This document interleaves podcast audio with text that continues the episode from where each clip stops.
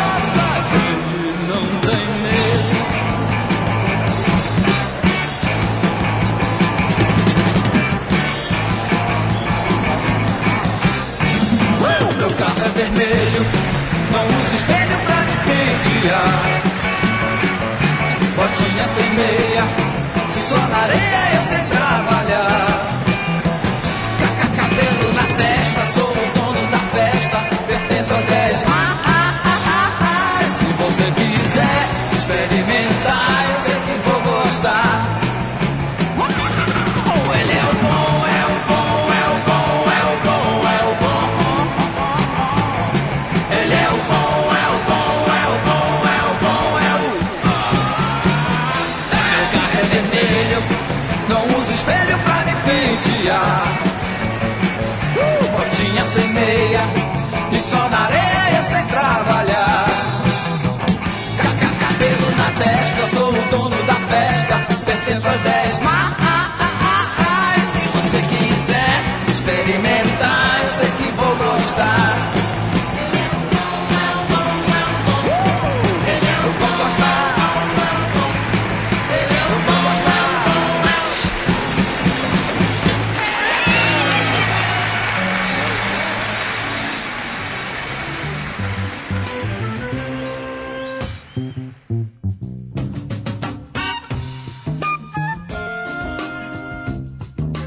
de acordo com um estudo divulgado na Grã-Bretanha, as mudanças na dieta da população nos últimos 50 anos podem estar relacionadas ao aumento de doenças mentais.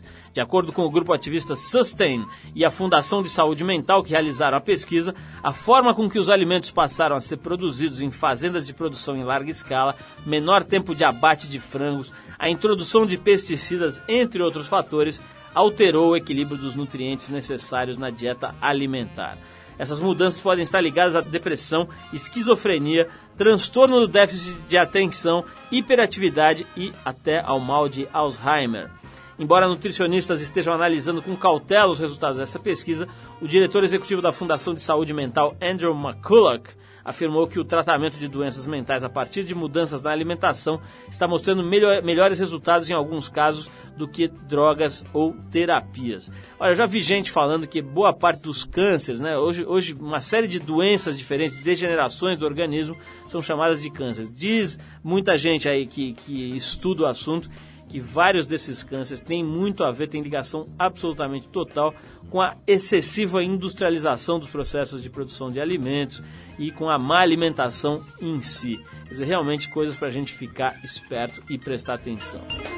Olha só essa, o Ziggy Stardust, um papagaio que recebeu seu nome em homenagem ao disco do David Bowie, fala tanto, mas tanto que acabou causando o fim do casamento de seus donos, Suzy Collins e Chris Taylor. Suzy, de 25 anos, estava tendo um caso com um colega de trabalho, Gary, e costumava dar uns amassos com ele no sofá de sua casa, na frente do tal do papagaio falastrão. Chris, o maridão, não desconfiava de nada e até achava uma certa graça quando Zig mandava beijos sempre que o nome Gary aparecia na televisão e quando o papagaio falava Oi Gary quando o celular de sua mulher tocava. Tudo foi por água abaixo quando Zig soltou um sonoro Gary, eu te amo quando Chris agarrou Suzy no mesmo sofá onde se encontrava com o colega. Será que isso aqui é verdade? Eu tô achando meio mentira de papagaio, mas enfim. Olha só o que o cara falou. Quando eu olhei para minha mulher para ver sua reação, ela estava vermelha como um tomate e imediatamente começou a chorar. Aí eu percebi pela primeira vez que alguma coisa aquele papagaio estava tentando me dizer.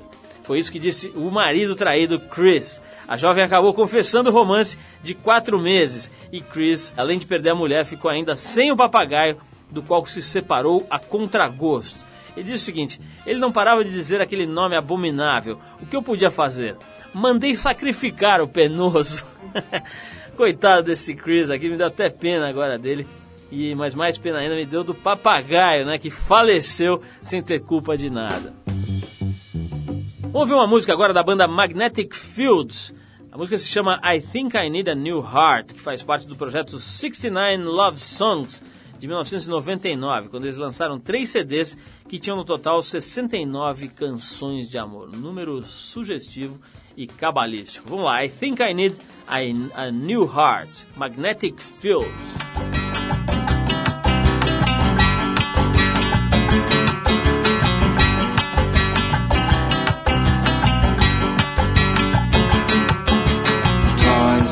Stand still. All I can feel is the time standing still as you put down the keys and say, Don't call me, please. While the radio plays, I think I need a new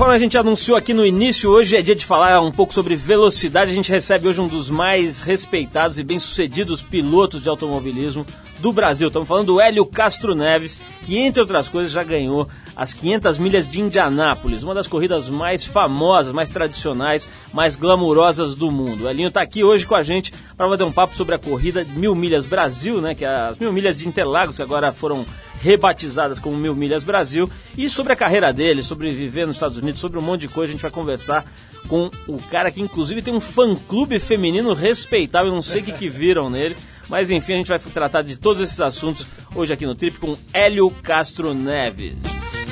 Bom, Elinho Castro Neves também herdou o nome do pai, um empresário que na década de 80 chegou a comandar uma equipe de Fórmula 3. No sábado, dia 21, o Nelsinho Piquet, o Nelson Piquet Sr. e o Elinho, além do francês Christophe Bouchou, dividirão o mesmo carro, um Aston Martin inglês tomado, turbinado, cheio de asa, um carro muito especial, é, na 50 edição das Mil Milhas Brasil, as Mil Milhas de Interlagos, uma corrida famosíssima que já foi vencida, inclusive, pelo Abílio Diniz, se não me falha a memória, acho que uma das primeiras etapas, é, é, edições dessa corrida foi vencida pela equipe da qual fazia parte o Abílio Diniz. Elinho, antes de mais nada, obrigado por você ter vindo aqui. É um prazer te receber. A última vez que eu te vi aí na mídia, já faz um tempo, né? É, quer dizer, que eu, que eu te vi na mídia, tenho te visto várias vezes, mas que eu te vi numa situação bastante interessante, foi dando entrevista para o David Letterman, e eu vejo que você está melhorando, porque agora você está indo em entrevistas melhores e mais respeitadas como essa nossa aqui, muito modesta. Mas brincadeiras de lado, obrigado por você ter vindo, muito legal te receber, bater esse papo com você. E vamos falar um pouquinho sobre essa história aí das Mil Milhas Brasil. Eu mencionei aqui meio puxando a memória, mas acho que teve isso mesmo, né? As Mil Milhas é, é, sempre chamaram a atenção do pessoal que gosta de automobilismo, mas não é necessariamente profissional, mas que se interessa, que leva um pouco mais a sério do que apenas o, o amante da velocidade, né? Tem essa galera e hoje esse negócio está se profissionalizando. Como é que é essa, essa história de misturar profissionais com amadores esforçados? É verdade. Bom, primeiro de tudo é um prazer estar aqui com você. É, eu ia até mencionar né, esse show do David Lerman, mas você já entrou na, na, na, primeira fila aí e eu fico até honrado de estar aqui com você, comentando e, e dando essa entrevista. Mas, pois é, as mil milhas, é, para ser sincero, vai ser a minha primeira prova, a minha primeira vez, é, pra, na verdade, as das mil milhas, que normalmente eu já fui convidado, mas eu nunca tive a oportunidade. Mas o Antônio Herman agora conseguiu trazer não só que todo mundo acha que é só o meu carro, mas o Aston Martin, mas tem outros fantásticos, carros fantásticos. Você, se você vê os carros, é, eles tiraram um pouco aquelas. É, até, até vou usar um termo do Paulo Gomes na, no, no debriefing, que ele fala aquela ratoeira. Eles tiraram aqueles carros que estavam um pouquinho mais lentos e colocaram esses carros possantes que, poxa, o meu carro, por exemplo, são 12 cilindros, 615 cavalos, quer dizer, um carro super uh, forte, com, com condições de vencer a prova, e não só meu, tem é, Mercedes DTM, tem Ferrari a, a, 575, tem a, o Salim, que é do próprio Antônio Herman, que é um carro a, um, tipo um protótipo. Quer dizer. Salim chama o carro? Não, não tem Parece nada uma esfirra com o roda. não, não, não, não. Não é com o, amigo Salim. Não, não, não. É, é. É, um, é um carro americano a, a, motor do, do Mustang VV8, um carro muito bem preparado também. Não tem uns Porsches nessa corrida? Porsche tem tradição nessa corrida. Porsche tem tradição, mas acredite ou não, Porsche agora não é um carro para ganhar a GT1, que é a classe a top hoje aqui da, das mil milhas. É para ganhar a classe GT2 que é, é a outra classe mais lenta. Então, acredito ou não, eles estão virando em torno de 1,39 e a pole position do GT1 está virando 1,30. São quase 10 segundos de diferença. Então, você vê, lembra quando a, a, a Porsche era o carro favorito? Esquece, agora a Porsche não é, são esses carros realmente internacionais que estão fazendo sucesso. Agora, Elinho, tem essa história da playboyzada gostar dessa corrida, né? Tem os playboys, assim, no bom sentido, né? Os caras que têm grana, que gostam de automobilismo, que a vida inteira eles se meteram aí a correr as mil é. milhas. Tem um monte de caras aí, eu não, não vou saber agora declinar os nomes, né? Mas é, eu me lembro de ver muitas vezes mencionado, fulano de tal já correu as mil milhas de Interlagos, tá, empresários e, e gente conhecida por outras atividades. Como é que esse, essa convivência daquele amador marajá com o piloto profissional mesmo? Eles têm até uma certa noção, acredito, não, por conhecer, ser dono do carro, eles até conhecem o carro, já andaram com o carro na pista. Se não foi na, na pista de Interlagos, foi na própria pista, porque eles têm condições também de andar, fazer uma pista. Mas, quer dizer, isso tudo, eu acho, acredito que até as Mimilhas começou justamente por esse aspecto de, desses empresários não serem pilotos profissionais, mas terem condições de fazer uma corrida especial. E, e isso tornou um, um, é, um, enorme sucesso desde 1900 e bolinha, que eu também não sei quando foi que começou, mas uh, tornou, tornou muito bacana. Uh, é uma corrida que, para te, falar, te falar a verdade, desde moleque eu gostaria de participar. E é lógico que surgiu a oportunidade e, e, e não tem tanto problema. Tanto é que e, o Antônio Herman, esse ano, ele até que selecionou ah, se o cara não for tão bom, se o cara não tiver uma, uma certa noção, não pode correr. Então isso foi, foi bem bacana. Tanto é que eu também estou aqui porque é complicado você. Eh, não é nem culpa da, da, da outra pessoa, do amador. Você está com um carro mais possante, de repente entra na reta com 50 km de diferença. Se o cara não tiver a noção de que eu estou chegando rápido, é, pode até acontecer um acidente perigoso. Elio, vamos falar um pouquinho de você, quer dizer, enquanto um pouco menos do lado técnico, um pouco mais do lado pessoal. Como é que é para um cara um brasileiro, na época, você, em 2001, quer dizer, hoje você está com quantos anos agora? Tenho 30 anos. 30, né? Quer dizer, em 2001 você tinha aí 25, 26 anos. Exato encarar um show do David Letterman, né? Porque por mais que a gente, pô, vou lá, relax, vou bater um papo com o cara, você tava num momento muito legal, tem aquela cena inesquecível de você pulando na grade ali, que ficou marcado, né? Quando você ganhou em 2001, etc. Aliás, você ganhou duas vezes essa prova, né? 2001, 2002. E, bom, mas enfim, é, você foi lá ao David Letterman, né? Ele já derrubou muita gente daquele sofá, né? Muita gente já ficou, passou saia justa. Não é um entrevistador muito classudo, como a gente estava conversando aqui, quer dizer, o bom entrevistador não é o cara que fica judiando do entrevistado, é o Sem cara dúvida. que faz, quando tem que dar uma cutucada, alguma coisa, o faz com elegância. Acho que é o caso do David Letterman. Mas, eu sei lá, quer dizer, não é a sua língua materna, por mais que você domine, quer dizer, vão rolar piadas, brincadeiras. Enfim, você tem que estar tá realmente afiado, né? Você deu uma tremida quando você foi lá ou não? Ah, no começo tava, tava dando uma, uma. Eu não sabia como reagir, para te falar a verdade. Foi uma primeira vez no programa. Então é, é natural você entrar num programa um pouco o é, que, que vai acontecer? Será que eu vou entender as brincadeiras ou não? Aliás, ele deixa o estúdio dele, acredita ou não, um gelo. Mas era um frio, eu acho que devia ser uns 10 graus, porque ele quer. Eu perguntei depois, fora no, do, do programa, por que, que é tão gelado lá dentro? Ele quer que o público a, a, fique esperto, não durma, não se sinta confortável. Então as piadas que ele, que ele conta, ou as brincadeiras, até talvez não sejam tão engraçadas, se tornam que o pessoal precisa rir para aquecer, porque senão. E, e, eu tava até meio gelado, eu falei, pô, tá um frio aqui, mas foi muito legal, ele me deixou muito à vontade. Ele é um, um conhecedor não só da, da, da, corrida, mas tecnicamente também. Então a gente começou a conversar até em termos técnicos, que eu olhava para a câmera e falei, meu vão achar que tão, nós estamos falando é, em língua completamente diferente aqui. Mas to, tomou uma atitude muito bacana, ficou muito bacana o programa e deu certo. Quis ver o teu anel, né? Porque o cara que ganha 500 milhas de Indianápolis ganha um anel é. invocado, né? um anel com a bandeira quadriculada, uns diamantes, não sei o que, um anel. Só esse anel deve dar para comprar uns quatro carros é, é, como é que chama? Carro popular aqui no Brasil, é, não? Sem contar a história, né? Porque realmente é um troféu, vamos dizer assim, né? Quem tem isso? O brasileiro é só você e o Emerson, né? E o Júlio de Ferran. Ah, e o Júlio de Ferran também. Sacana tomou de mim na última, na última, numa das corridas de 2003. Eu tava vencendo, faltando 20 voltas para acabar. Uhum. Eu peguei um retardatário, filha da mãe, rapaz, que até hoje eu não consigo olhar pra cara daquele cara. Mas, enfim, foi, foram situações de corrida. E o Gil me passou usufruindo dessa, dessa oportunidade e eu não consegui catar mais. Ô, Elinho, vamos falar um pouco sobre o charme, a beleza, o garbo e a elegância dos pilotos. Aliás, você vai correr agora com o Nelsinho Piquet, né? Que disse que não veio aqui na entrevista porque foi fazer chapinha pra corrida, né? Mas enfim, é, ele era pra estar tá aqui, não apareceu. Vamos ver se a gente pega ele na próxima curva. Agora, é, é, você já foi é, eleito aqui pela revista americana People como o piloto mais sexy do mundo. E o jornal New York Times te descreveu como rico, bonito e solteiro, entre um punhado de outros elogios.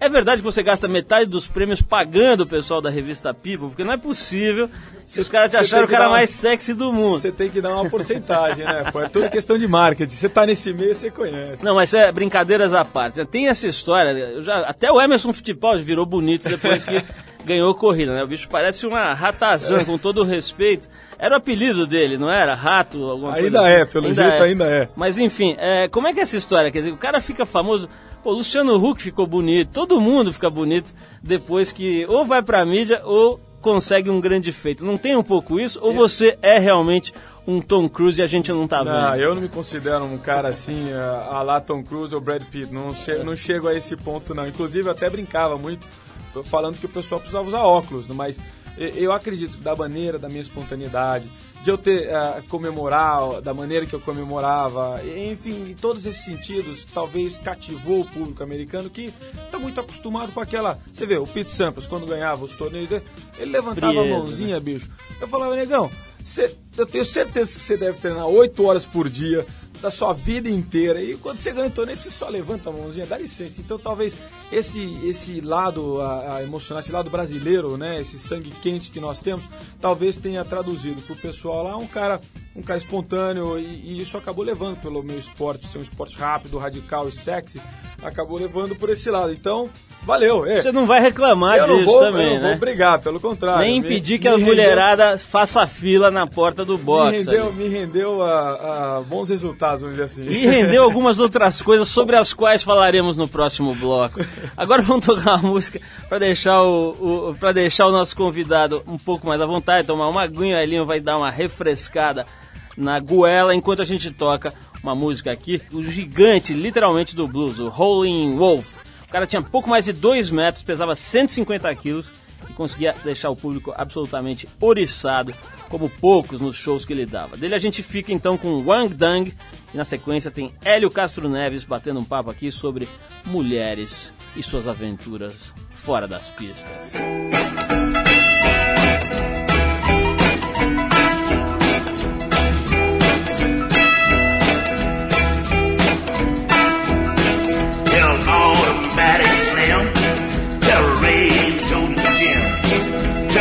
Not toting Annie. Jump fast, talking fanny. We gon' pitch a ball down to that Union Hall. We gonna romp and tromp till midnight. We gonna fuss and fight till daylight. We gon' pitch a wang wang doodle all night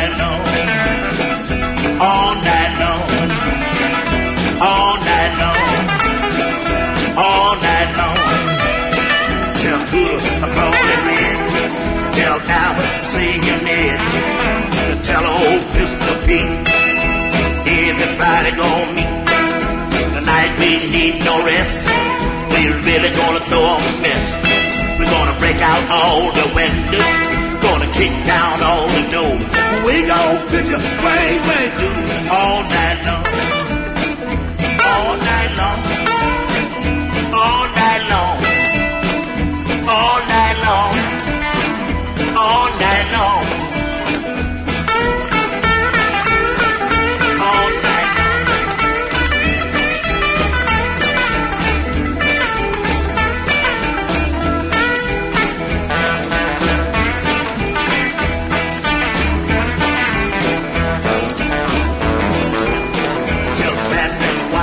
Sound, that everybody gon' jam. Just shake it, Pastor Joe. We got sawdust on the floor. Tell Piggy and Caroline die. Who's going to have a time? When the fish and fill the air. I be snuff juice everywhere. We gon' pitch a bang, bang, all night long.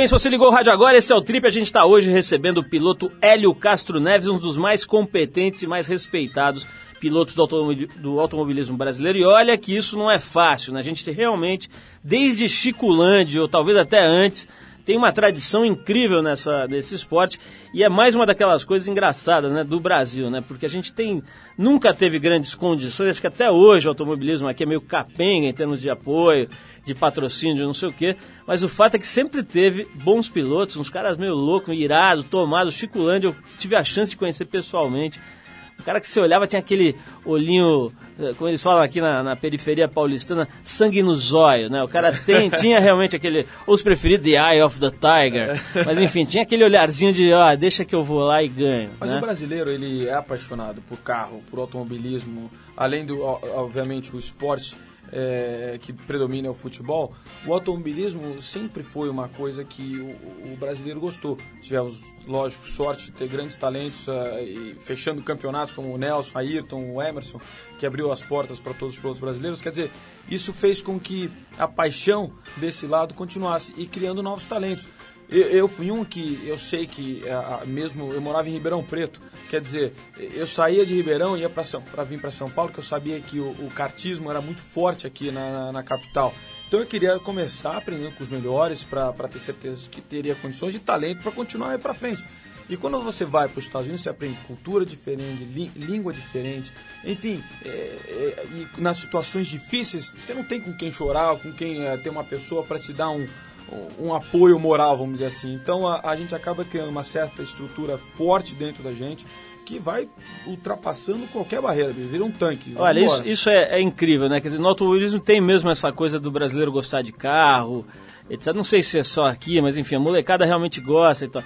Mas em todos os esportes, eu estou aqui entrevistando atleta esportista há décadas, em todos, os- quase todas as modalidades em que os brasileiros se metem, eles acabam ficando muito bons. Quer dizer, a, a, a gente fazia uma revista de skate, a Overall, em, nos anos 80, era absolutamente inimaginável que um brasileiro pudesse sequer chegar perto do ídolo na época do Tony Hawk tal. Hoje você tem o Bob, o Mineirinho, os caras são campeões mundiais, deixam os, os americanos para trás.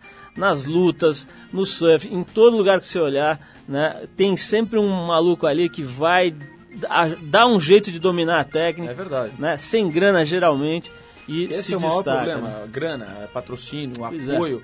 Pois é, os, no, no esporte que a gente faz, automobilismo, é muito caro. E, o- e o europeu, pelo, pelas fa- fabricantes europeias, enfim, acabam tendo esse apoio que facilita muito. Nós é, não tem essa, essa força, tem que ser um empresário que maluco e, ou a que acredite e fala, meu, eu vou acreditar em você e você vai até o final. E aí dá certo, então é complicado. Hélio, eu citei, eu citei aqui o Chico Landi, que é uma figura muito interessante. Outro dia a gente fez até uma revista na, uma- na revista Mitsubishi, na MIT, fizemos uma, uma edição com, com ele na capa, etc. E fizemos uma, um pouco a história dele. Agora tem muita gente lá para trás, né? Porque o pessoal associa o automobilismo brasileiro basicamente com Ayrton e eh, Fittipaldi, né? Emerson especialmente. Agora tem lá os caras lá para trás, o próprio Chico, o Zé Carlos Patti, né? Que era um mito, É né? Tinha lá os caras com que, que conseguiram menos destaque na competição, mas que eram considerados gênios, como o, o Luiz Pereira Bueno, que eu me lembro de cabeça, e vários outros aí. E até caras que introduziram isso, o Piero Gancia, né? Você, co- como piloto da geração atual, esses caras são, é, é, é, têm alguma importância como referência para você? Ou vocês já nasceram assim numa época em que, em que esses caras já estavam, já pertenciam mesmo ao passado? Na minha geração, é lógico, eu, eu porque eu sempre gostei de automobilismo, eu escutei muito falar do, do José Carlos Passi. Inclusive, inclusive, um dos meus mecânicos, que trabalha aqui na equipe há mais de 30 anos, trabalhou com, com o Carlos Passi. E eu, eu olhava, eu vi um livro quando eu era moleque, da vida sobre, sobre ele, e foi interessante a- a eu falei, poxa, foi um campeão sem título, né? Porque o cara não chegou, infelizmente teve um acidente lá de, de avião que acabou terminando a vida do cara. Então, quer dizer, você vê, você, eu escutei, eu gostava. Por, por quê? Porque eu sabia que a pista de Interlagos era, era, tinha homenagem do, José Carlos Passi. Então, tudo isso eu fui procurando, mas foi a minha intenção. Mas mesmo dessa nova geração, era o Ayrton, o Emerson e o Nelson que foram que despertaram mesmo a ideia ah, o brilho e, e a intenção do, do piloto se ingressar. Elinho, vamos falar um pouco sobre um palpitante assunto, mulheres. Ouvi dizer aí que você é pegador, né? Que você enfilera mesmo, não tem essa. Você, primeira pergunta, você se considera um Mauricinho ou não? Porque você é todo arrumadinho, talvez nas entrevistas o cara tá sempre alinhado. Nesse momento está vestindo um terno Armani, muito do bem cortado. Então eu queria saber Não, se não, Hugo você, Boss, Hugo Boss. se você, é, Hugo Boss, se você é um Mauricinho e se você enfilera mesmo a mulherada ou se é coisa da sua assessoria de imprensa. Não, eu era mais, eu era mais caretão, pra te falar a verdade. Até porque eu, eu sempre fui meio ligado a, a, a Hugo Boss, que é um dos patrocinadores que a gente tem. E, e aí a própria Triton, que ah, hoje está patrocinando as mil milhas, que começou a dar uma mudada. Pô, você é moleque, bicho, você não tem que usar essas calças sociais, você parece um velho. E isso foi dando uma, uma rejuvenescida, juntamente com uma equipe que eu tenho, ah, de, de para dar uma orientada, porque meu, é complicado, né? Você tem que estar bem representado, não só dentro da pista, mas também fora, que é o mais importante. Então eu me considero hoje, eu sigo a moda. Elinho, você não falou da mulher, mas não faz mal. Eu quero saber o seguinte. Eu quero saber o seguinte. É, o aspecto de forma física, né? Eu me lembro do, daquela história do Nuno Cobra pegando o Ayrton que quase morria para levantar o troféu, né? acabava a corrida, o cara não tinha energia mais nem para levantar o troféu. De repente começou a fazer um trabalho com o Nuno Cobra, que tornou o Nuno Cobra uma referência até. E hoje, quer dizer, é impensável um piloto de qualquer categoria de automobilismo que não faça um trabalho físico e às vezes até acompanhamento psicológico e tal. Como é que é esse aspecto? Você é um cara que faz um trabalho intenso do ponto de vista físico, tem algum acompanhamento psicológico? Como é que é o lado do piloto eh, de alta performance hoje fora do carro? Importantíssimo. Para mim, esse é o meu trabalho, talvez até maior do que não só dirigir o carro. Porque você não tem o tempo inteiro para você treinar, a, a se colocar nessa, nessa situação de, de correr todo dia. E, e essa parte, essa área psicologicamente, é, é onde eu trabalho mais, é o físico. Você tem que estar bem preparado para caso num desgaste muito grande, a sua cabeça não começa a pensar no seu desgaste. Pelo contrário, continua a concentração, continue pensando para não cometer erro, porque é, é onde os erros pequenos que acabam eh, sendo fatais numa corrida, por exemplo, que você acaba eh, terminando a sua chance de vencer. Então, eu, eu tenho um, um preparador lá nos Estados Unidos, o cara é fantástico, tá comigo, conheço ele há, há muito tempo, e, e, e a gente tem essa parte física e mental também, que é, me ajuda inteiramente no, no que eu faço. Agora estamos falando de que tipo, que carga de trabalho, quer dizer, todo dia você vai para academia, o que que você faz? É musculação, é aeróbio, alongamento, yoga, como é que é o teu preparo? Normalmente duas horas ah, por dia eu tenho a preparação física, a gente varia muito. Até boxe eu faço também, porque ele não quer criar uma coisa monótona. Às vezes você fica naquela levantando peso para cima e para baixo, você cria uma, uma situação um pouco ah, ah, chata. Então eu faço boxe, eu faço ah, natação, exercícios de circuit training, né, que são aqueles ah, mais rápidos de 30 segundos. Ah, automaticamente não o peso, a gente não pode pegar muito peso em termos de eh, eh, volume, porque você não pode crescer. Senão, primeiro você não vai caber no cockpit, segundo não é essa a intenção. A intenção é endurance, você aguentar um espaço maior. Eh, eu faço tênis, adoro tênis, eu jogo até que, obviamente, não tão bem, mas eu, eu consigo Se defende. me- Exato, eu ponho a raquete como se fosse um escudo. E, e- e é legal, é, a- o esporte para mim é, é 100% ah, saúde e, e praticamente me ajuda também na- no meu esporte. Esse negócio de não caber no carro é, é incrível, né? Mas é verdade, o, o, o Constantino Júnior, que hoje é presidente da Gol, foi um bom isso. piloto de Fórmula 3, eu acho, né? Fórmula 3. Chegou Na Inglaterra. Fórmula 3000 também. Chegou a ganhar campeonatos, etc. E, e- Era enorme, e- né? E, ele me contou já que um dos problemas que, que fez com que ele encerrasse a carreira é que ele não cabia num carro de alta performance, de Fórmula 1, etc. Dizer, Ele corria na equipe que ah, hoje eu sou sócio, né? Que Ah, é? a Mir Nasser, que hoje a gente tem uma equipe de Stock Car aqui no Brasil. Quer dizer, ele resolveu voar em outras. Está em se dando bem, né? Outros suportes e, eh, brilhantemente, aí está se dando super bem. Bom, vamos tocar mais uma música, a gente vai ouvir Beatles agora. O título dessa música é alguma coisa que o Elinho nunca deve dizer pra ninguém, que é Drive My Car. Vamos lá com os Beatles e a gente já volta pra ver se ele dessa vez não escorrega e fala da mulherada. Vamos lá.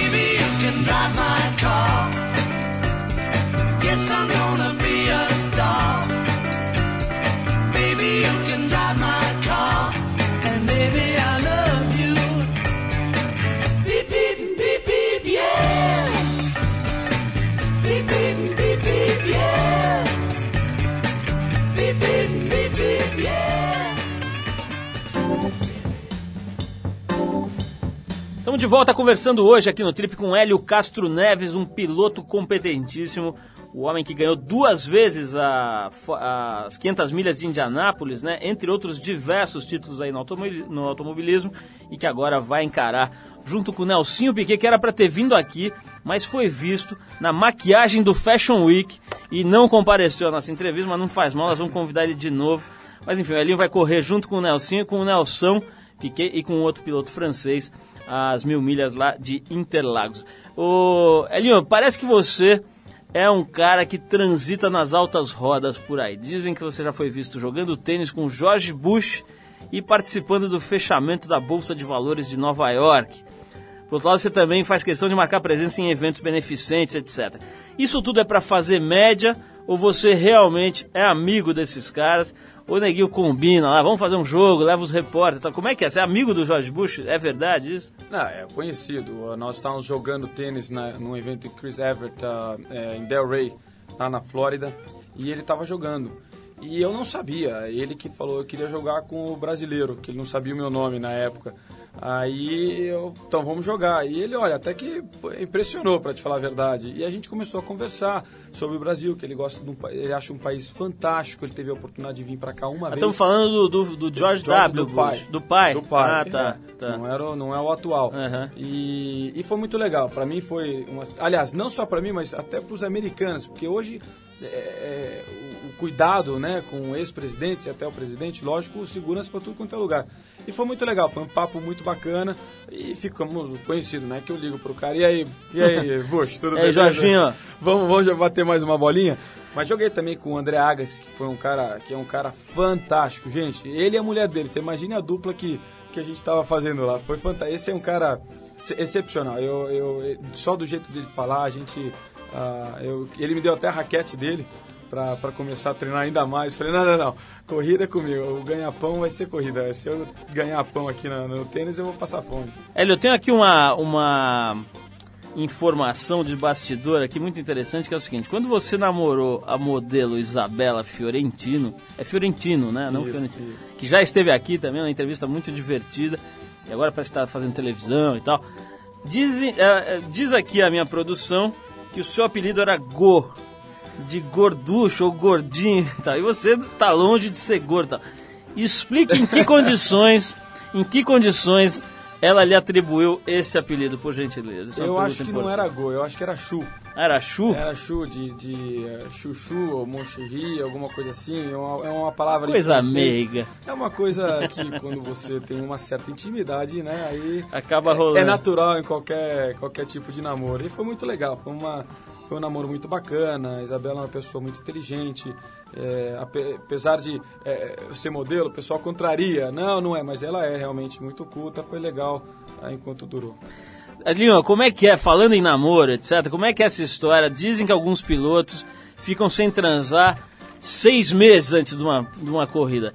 É, outros acham que é interessante. Seis meses foi por minha conta, mas tudo bem. Porra, é, esse piloto, é, coitado, olha, não sei não, não cheguei é, esse, não, esse tempo. Cara. Agora, tem alguns que parece que falam que não, que o negócio é o contrário, né? Que dá aquela relaxada, você já entra, é, vamos dizer, é, mais tranquilo no cockpit e tal. Você tem alguma teoria a respeito da influência do sexo antes das provas de automobilismo? Eu, eu tô no 50%, porque quando eu fiz antes, me dei mal. E aí teve uma outra que eu, eu fiz antes e me dei super bem, inclusive ganhar a corrida. Então eu ainda tenho que fazer o teste. Pra, pra não olha pra mim, não, pô. Não, não, a corrida. Não, é. Para com isso, A corrida acho que é amanhã, bem o cara vai me falando isso. Bem longe de... Ó, oh, cara, bicho, não, não, não, sai fora. O negócio Eli, é. Elian, as chances de vocês nessas mil milhas aí, como é que é? Conta um pouquinho pra quem não sabe, como é que é essa corrida exatamente em Interlagos? Pessoal uh, acho que confunde um pouco a história das 24 horas e tal. Conta um pouquinho, quer dizer, é uma corrida de alta performance. Quais as chances da tua equipe de ganhar? O que que ganha nesse caso? Pois é, mil milhas uh, é uma corrida de longa duração. Então, uh, eu acredito que uh, vai ser a minha primeira experiência, mas não é uma corrida que tenha a ver com a, a velocidade. Você tem que ser um cara constante. Tem outros pilotos também participando, quer dizer, os outros também têm que ter uma, uma certa constância, tá com um nível, não precisa ser tão rápido, mas pode ser um nível, vamos dizer, um ritmo forte. E outros carros também, você tem que poupar o carro, tem que a, a, o abastecimento tem que ser, não tem que ocorrer nada de errado, que é natural. Você acredita, você ficar 12 horas com o mesmo carro, eh, vai acontecer circunstâncias fora do seu controle que você tem que estar preparado. E quem tiver numa situação rápida nesse sentido, acaba vencendo a prova. Então, é, é envolve tudo. É uma estratégia. Uh, quem é, à noite também muda muito a performance do carro. Quer dizer, o meu carro é, venceu a semana passada uma prova em Dubai, a, a, classe GT1. Quer dizer, tem grandes chances de vencer também. Uh, mas é aquilo, vai depender muito da gente como conduzir o carro para não ser tão agressivo, porque tem horas que a agressividade atrapalha. Olha, eu tô vendo, eu falei agora em, em, prêmio e tal, né? Essa corrida tem prêmio em dinheiro, né? Essa da, da... Você sabe que eu nem sei, bicho. Nem olhou isso? Não. O cara deve estar tá com muito. Não, mesmo, não, né? não. Ah, ah, vamos falar disso um pouco. É, Elinho, você, é só, só na, na, nessas duas vitórias em Indianápolis, ganhou uma bela verba, como diz o Arthur Veríssimo. Ganhou cerca de 2 milhões de dólares, é uma bufunfa boa. Como é, que você, é, você, como é que você é com grana? Quer dizer, você gosta de grana? Presta atenção nisso. É, faz, é, é, uma parte importante das, das, prioridades da sua vida. Como é que você trabalha, investe? Queria que você falasse um pouco desse aspecto profissional. Legal. Não, eu, eu, veja bem, o esporte é uma coisa que eu amo, o automobilismo é uma coisa que eu amo. Então, independente, eu muita, isso é até vale reforçar para a galerinha que está começando. É, não adianta você pensar só no glamour, no dinheiro, só nessa, só, só nessa na parte positiva é, é, é natural a coisa acontecer se você se dedicar, trabalhar bastante.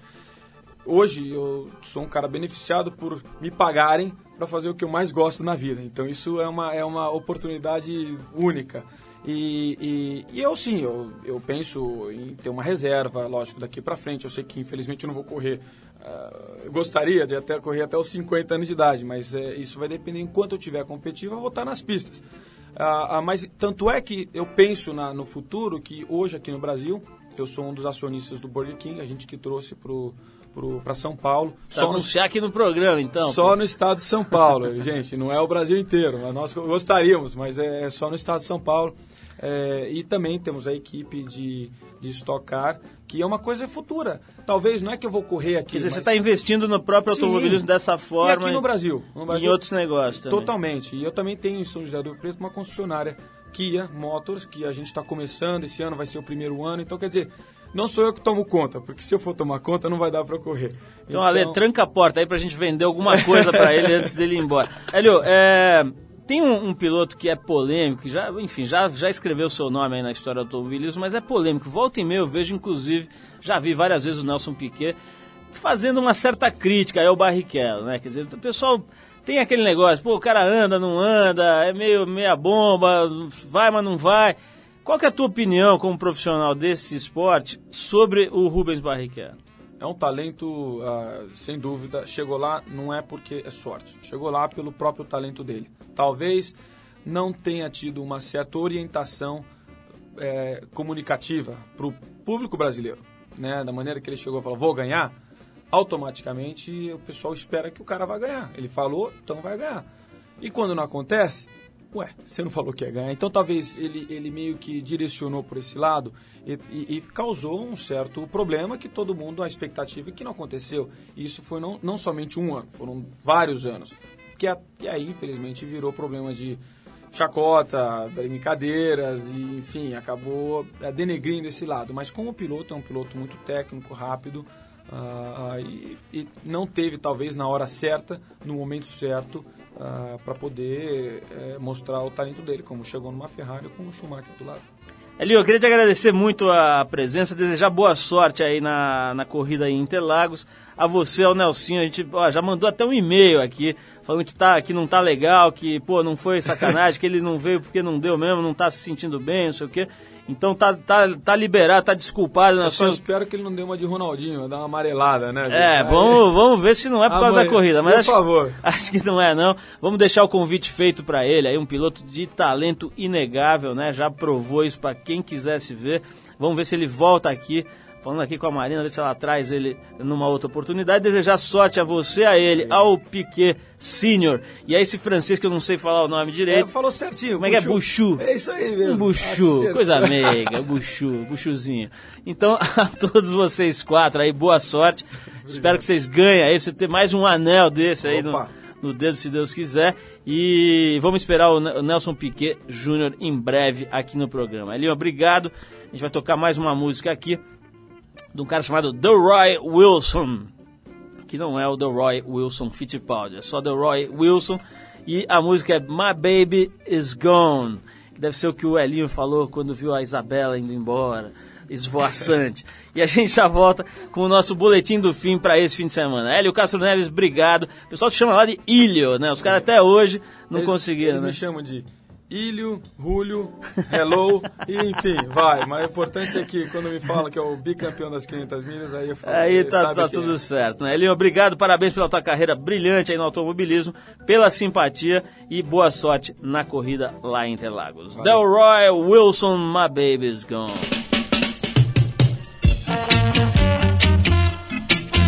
yeah, yeah. Woke up this morning and my baby was gone. Woke up this morning, yes I did, and my baby was gone.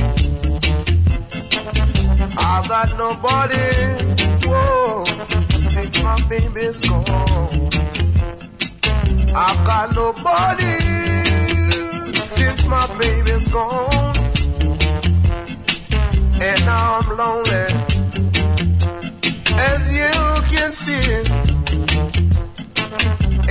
Nobody to stay at home with me. I don't know where my baby's gone to try to live in misery. But I know someday she'll come running back to me. I love my baby, yes I really do. I said I love baby, yes I really do. I've got to get her back someday before she go away, yeah. I've got to hold her tight and squeeze her all my mind. Woke up this morning and my baby was gone. Woke up this morning, yes I did, and my baby was gone. Yeah, yeah. Mm-hmm, yeah. Got to tell you my story. Oh yeah.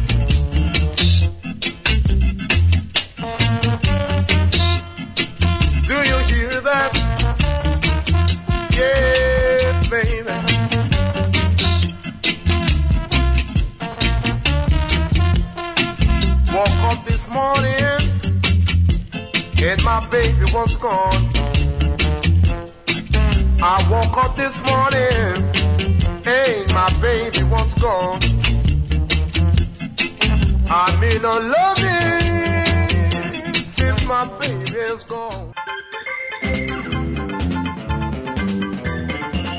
Bom, pessoal, tá terminando mais um Trip Eldorado, que é uma produção da equipe que faz a revista Trip e a revista TPM, a Trip pra Mulher. Vai na banca dar uma olhada, que as duas edições desse mês estão bem bacanas. E é uma parceria com a Eldorado FM, a rádio mais legal de São Paulo e, não por acaso, a rádio dos melhores ouvintes. A apresentação é de Paulo Lima, participação excepcional, quase nunca, de Arthur Veríssimo, meio homem, meio fantasma. A edição de Ricardo Moreno, a produção e, dos- e os trabalhos técnicos de Alexandre Potashev. Na semana que vem, sexta-feira, às 8 da noite, tem mais Triple Dourado e terças e quintas, às 7h20, aqui no Trilhas e Tons, tem o Triple Dourado Shortcuts, a versão curta, compacta deste modesto programa que acaba de ganhar o prêmio da APCA como o melhor programa de entretenimento de 2005. Em breve vamos lá receber este digníssimo troféu. Um abração para todos, bom fim de semana e até terça-feira com um Triple Dourado Shortcuts. Valeu!